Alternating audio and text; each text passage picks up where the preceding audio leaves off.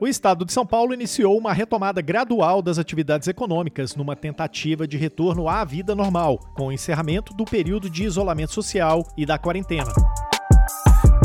Sem colocar em debate se o anúncio do fim da quarentena é prematuro ou não, certo é que nesses últimos dois meses tivemos um vislumbre de como deve ser a vida nas cidades do estado, se não para sempre, ao menos por muitos meses ainda pessoas circulando de máscaras nas ruas e no transporte público, filas com distanciamento de um metro entre as pessoas, frascos e dispensas de álcool gel em locais de circulação do público, higienização das compras no supermercado, tudo isso aprendemos nas últimas semanas. Para os profissionais da fisioterapia e da terapia ocupacional, que foram também atingidos pelas medidas de isolamento social, que afastou muitos pacientes dos atendimentos, essa quarentena ofereceu muitas lições.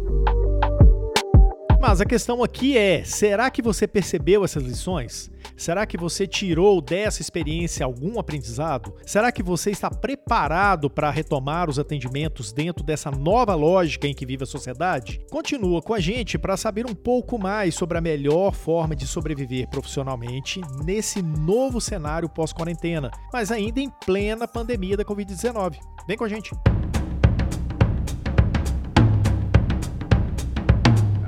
Olá, tudo bem? Que bom que você está aqui para a segunda temporada do podcast Fisioteó em Movimento. Tudo o que rola na fisioterapia e na terapia ocupacional em um só podcast.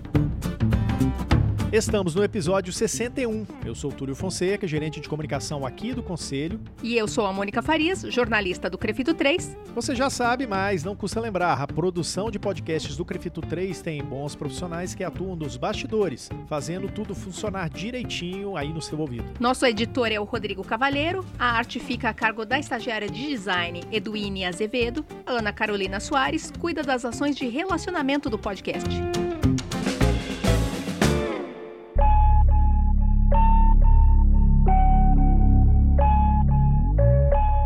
Nenhum momento as clínicas e consultórios de fisioterapia foram proibidos de prestar sua assistência ao seu paciente. O que foi sugerido é que fossem observados os quadros clínicos, mediante avaliação que cada profissional fez em seus pacientes, se eles eram pacientes elegíveis para a teleconsulta ou necessitariam estar em atendimento presencial. Mônica, essa fala do Marcelo Rodrigues, que é coordenador do Departamento de Fiscalização aqui do Crefito 3, lembra a gente que no estado de São Paulo a continuidade da assistência fisioterapêutica ou terapêutica ocupacional jamais foi proibida pelo governo do estado durante o período da quarentena decretada como medida de enfrentamento à Covid-19. É, Túlio, o decreto estadual número 64.881, de 20 de março de 2020, determinou que os serviços de assistência à saúde, fisioterapia, terapia ocupacional, o atendimento médico, odontológico, farmacêutico, hospitalar, deveriam seguir funcionando normalmente, para evitar que os pacientes sofressem com a desassistência. Se vários setores da economia tiveram que fechar na marra, esse setor da assistência à saúde permaneceu funcionando. Pois é, mas faltou combinar com os pacientes. Mesmo autorizadas a funcionar, muitas clínicas e consultórios foram afetados pela queda do número de atendimentos. Afinal, as pessoas tentaram evitar tanto quanto puderam a circulação, principalmente se dependessem de transporte público. Para muitos profissionais, o retorno à vida normal, isso sempre entre aspas, é uma questão de sobrevivência. E essa ânsia por voltar a receber o fluxo de pacientes, se mal planejada, pode até ser um tiro pela culatra. A sociedade, nestes dois últimos meses, recebeu uma overdose de informações sobre os riscos de contaminação pelo coronavírus e consegue identificar situações onde medidas básicas para sua segurança estão sendo atropeladas.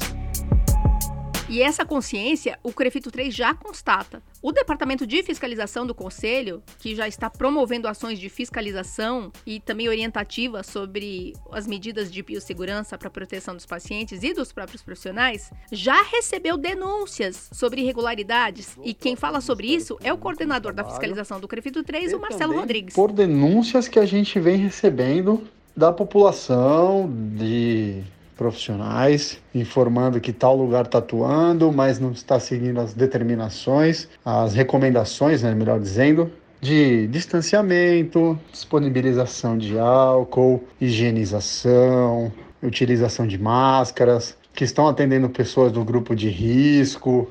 Então, o DEFI já está em campo, já está em ação nas fiscalizações para Covid-19.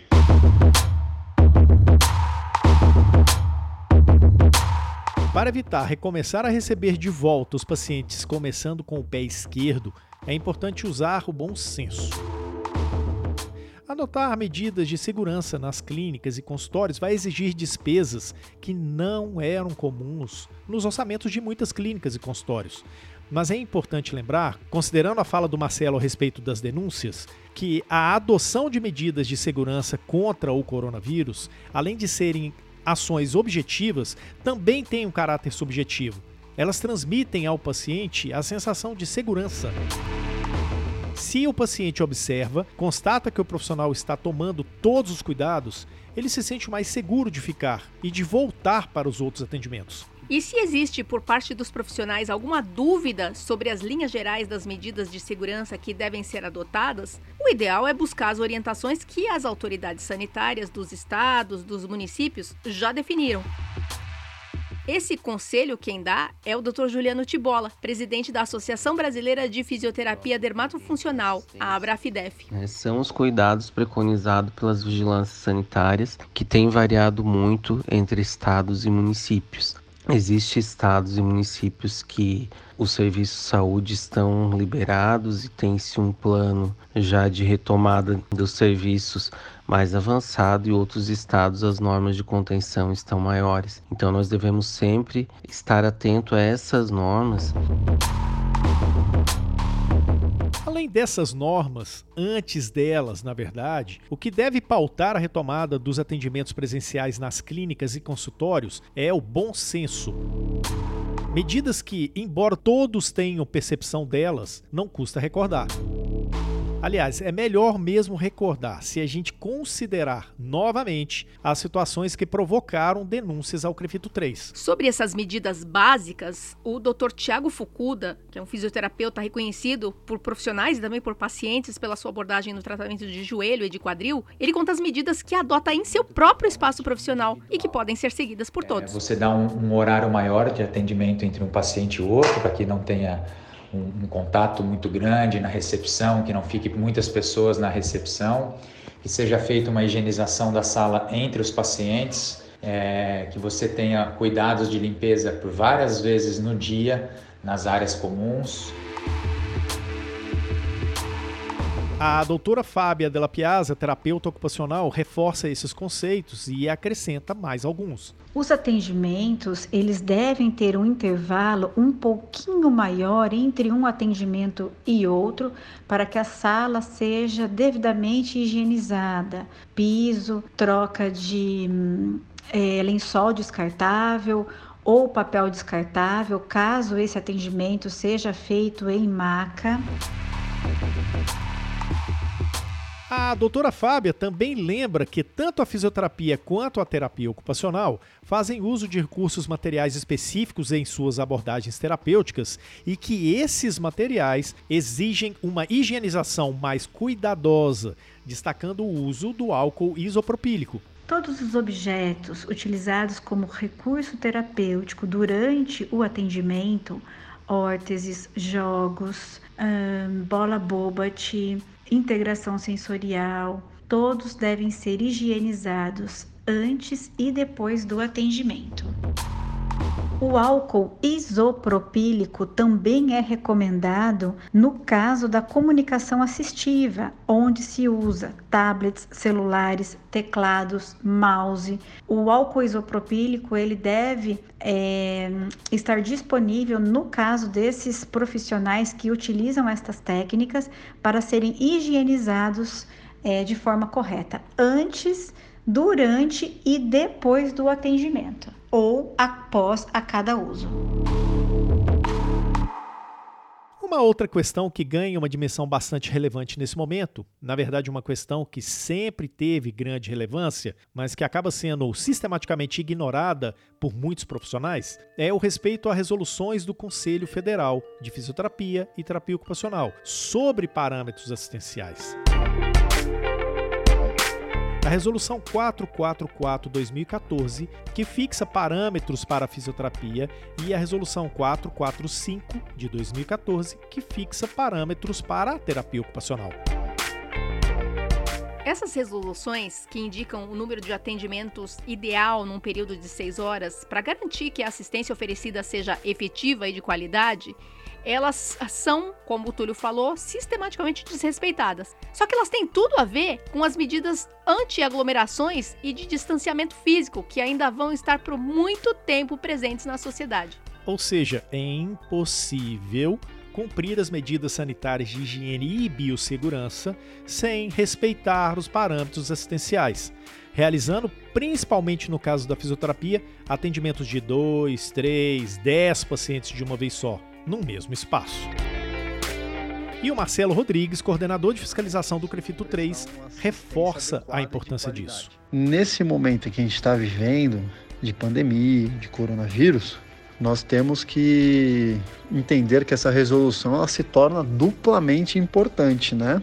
Uma, ainda na, no enfoque da qualidade assistencial dos profissionais para os seus pacientes, e nesse segundo momento, a importância de se garantir a biossegurança de todo mundo, dos pacientes, dos profissionais e demais profissionais que estejam atendendo no estabelecimento de saúde, né? Ou seja, o, o fisioterapeuta, o terapeuta ocupacional nesse momento, além de pensar na quantidade dos pacientes que eles podem atender, eles têm que pensar se eles estão seguindo os decretos municipais, o decreto estadual, orientações do Ministério da Saúde com relação à biossegurança do atendimento, né? Dr. Tiago Fukuda defende o cumprimento incondicional dessas resoluções. Entende que o que elas determinam faz todo sentido nesse contexto de Covid-19 e que, com a retomada dos atendimentos presenciais, a atenção individual a um paciente por vez deve pautar a prática profissional. Eu acho que o atendimento presencial, agora que estamos retornando, ele precisa ser feito mais individualizado ainda do que era feito antes quem me conhece sabe o quanto eu sou um crítico ferrenho e totalmente contra o atendimento é, de três, quatro, cinco pessoas ao mesmo tempo. Quem me conhece sabe o quanto eu acho que o atendimento tem que ser individual, como o dentista faz, como o médico faz, como a psicóloga faz. E só a fisioterapia que se atende aí é, é, cinco, seis ao mesmo tempo. Eu sou totalmente contra. Hoje nem pensar. Até aqui, tratamos de questões que, no nosso entendimento, deveriam ser até óbvias para todos os profissionais e já deveriam fazer parte da sua prática antes da pandemia da Covid-19. Mas, como a Covid-19 está exigindo consciência de que não existe apenas um lado a ser ativo nas medidas de prevenção, é importante você se acostumar e acostumar seus pacientes a serem parte das medidas preventivas. Túlio, até mesmo em situações simples, corriqueiras, que muito de nós brasileiros estávamos habituados, por exemplo, expressar afeto aos pacientes, especialmente para aqueles que já seguem com um profissional há algum tempo, expressar fisicamente o afeto era alguma coisa comum. Quem nunca? Então, para essa situação, a terapeuta ocupacional doutora Fábia Dalla Piazza lembra o que é importante a partir de agora. Evitar o contato acalorado com os pacientes e também a proximidade face a face né? Já que a transmissão é feita por gotículas, mesmo sabendo que estaremos de máscaras, né? Todos ali de máscaras, mas o que puder evitar o face a face, melhor. Bom, então, ela também lembra que os acompanhantes devem ser incluídos nessa dinâmica de prevenção. Aliás, sobre acompanhantes, é recomendável que estejam no atendimento quando verdadeiramente necessário. Em casos de pacientes menores de idade ou pacientes com restrição de locomoção, se o acompanhante precisar ir ao atendimento, ele deve seguir as orientações de segurança. Tanto o paciente quanto o acompanhante devem higienizar os sapatos antes de entrar no consultório ou clínica. Caso o paciente ele usa cadeira de roda ou outro instrumento de locomoção, como andador, bengala, é, muleta, todos esses objetos devem ser higienizados também.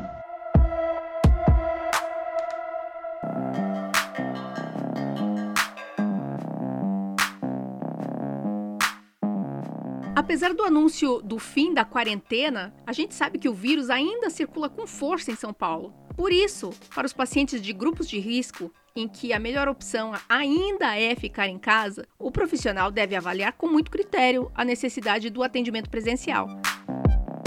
Para esses pacientes em que é melhor que continuem em casa, ainda é possível o recurso do teleatendimento, uma medida emergencial e temporária aprovada em resolução do COFITO para evitar, tanto quanto possível, situações de desassistência. E dentre os resultados desse verdadeiro tsunami de mudanças na prática profissional que vivemos nos últimos meses e que ainda vamos continuar a testemunhar durante algum tempo, o teleatendimento foi a grande novidade, tanto para profissionais quanto para os pacientes. Na opinião do Dr. Tiago Fukuda, essa foi uma novidade com grande potencial para ficar, e ele acredita que em breve oferecer ou não a modalidade de teleatendimento como possibilidade de acesso do paciente à reabilitação vai deixar de ser uma escolha do profissional. O atendimento online veio para ficar. Eu acho que não, aqueles pacientes que ainda não podem sair de casa, que ainda continuam sendo grupo de risco, esses vão ter que continuar por teleatendimento e mesmo aqueles pacientes que eh, estão vindo para a clínica, eu acho que um modelo híbrido entre atendimento presencial e online também se faz necessário, porque vai ficar cada vez mais cultural nas pessoas começar a querer exigir e gostar desse, desses atendimentos online. O doutor Juliano Tibola, presidente da Associação Brasileira de Fisioterapia Dermatofuncional, tem essa mesma percepção. Dentre as modalidades de atendimento à distância elencadas pela Resolução COFITO 516 de março deste ano, que permite a teleconsulta, o telemonitoramento e a teleconsultoria, o telemonitoramento de pacientes foi a modalidade mais relevante para fisioterapeutas especialistas em dermatofuncional. Mas ele alerta que, quando e se a possibilidade de atendimento à distância for regulamentada pelo COFITO no período pós-pandemia, vai ser necessário aprimorar os conceitos. que deveria ser pensado isso como uma resolução permanente para algumas situações e que se incluísse é, a, o termo teleatendimento, porque a teleconsultoria, a telemonitoramento e teleconsulta, é, ela, elas têm umas brechas nessa, uh, nessa resolução que, que geram dúvidas aos profissionais. Por exemplo, uh, até o telemonitoramento, ele deve ser feito com um paciente que a gente já atendeu ele presencialmente. E aquele que é feito a primeira consulta de maneira virtual, como é que ele fica o seu monitoramento? Né? A resolução ela deixa uma brecha muito grande e esses esclarecimentos seriam muito bons né, se o COFITO pensasse nessa questão também. Se esse momento da pandemia da Covid-19 quarentena, isolamento social, representou para o mundo um momento de crise, para alguns uma crise menor, para outros uma crise maior, essa crise deve trazer algum aprendizado, em alguma medida, e apresenta também oportunidades. Se o teleatendimento ou telereabilitação, ainda não existe uma nomenclatura definida para isso, se isso vai representar o futuro da fisioterapia e da terapia ocupacional, os profissionais vão precisar estar muito bem preparados. Quem aconselha isso é o Dr. Tiago Fukuda. Você vai precisar se profissionalizar cada vez mais, você vai ter que ter é, bons sistemas de gestão para você conseguir gerenciar, ter agenda, ter prontuário, ter é, evolução de todos esses pacientes. Eu acho que assim, pelo menos num curto prazo, é como a gente deve voltar aos nossos atendimentos no dia a dia.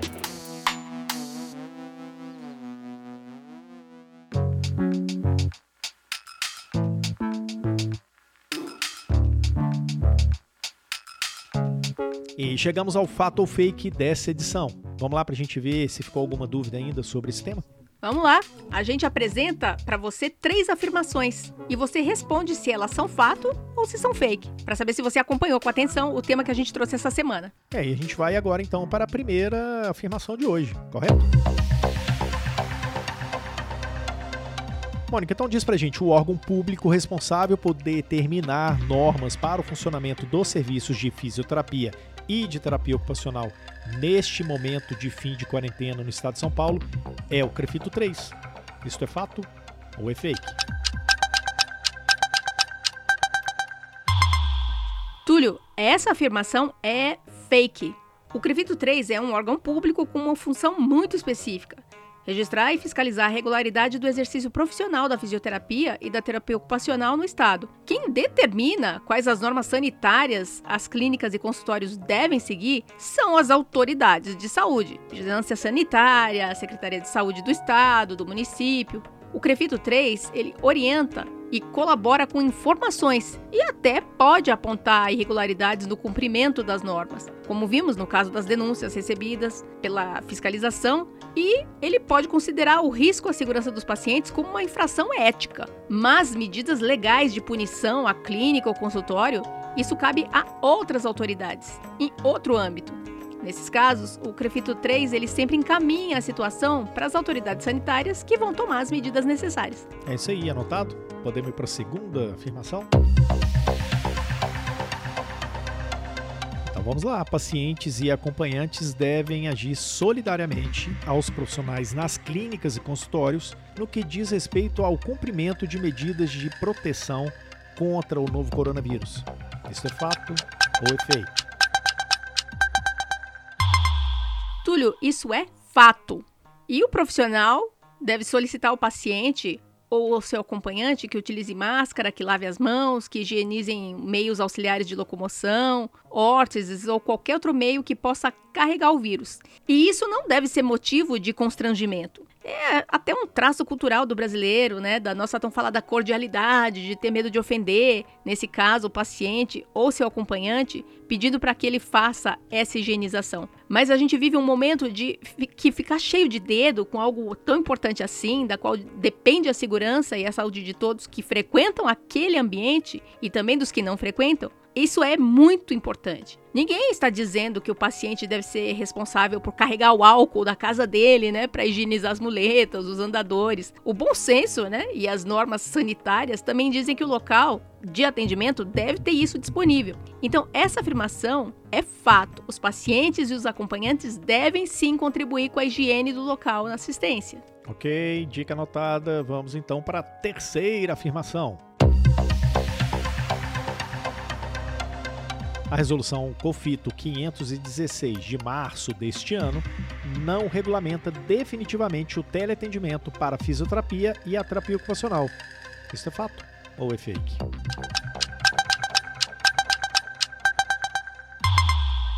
Túlio, o pessoal mais desatento vai ficar decepcionado agora. Isso é fato. A resolução do COFITO surgiu no contexto da Covid-19 e ela não autoriza o teleatendimento. No início do texto da resolução, está bem claro. Ela trata da suspensão temporária do artigo 15, inciso 2, e do artigo 39 da Resolução 424 de 2013 e artigo 15, inciso 2 e artigo 39 da Resolução COFITO número 425/2013. Essas duas resoluções tratam do Código de Ética das Profissões. E o que, que esses artigos suspensos temporariamente falam? Eles proíbem consulta ou prescrição de tratamento de forma não presencial e proíbem da assistência gratuita. A resolução também fala de alguns critérios para que o atendimento seja feito de forma responsável nessa modalidade de teleatendimento. Mas essa resolução, ela vai ser revogada assim que a situação da pandemia não existe mais. Mas a boa notícia é que já existe desde o ano passado um grupo de trabalho no COFITO estudando o melhor modelo para que a telereabilitação seja regulamentada de forma definitiva. Quem quiser saber mais sobre isso, pode escutar a edição 59 desse podcast aqui. É isso aí, e esse grupo tem se reunido em São Paulo. E aqui a gente encerra o Fato Fake de hoje. Espero que as informações que a gente trouxe hoje, as recomendações, a experiência dos entrevistados e essa visão do futuro próximo para as profissões seja útil para você fazer uma reflexão sobre o seu fazer profissional, né, na nova forma de trabalhar, de se relacionar e de planejar a sua vida profissional no mundo pós-Covid-19.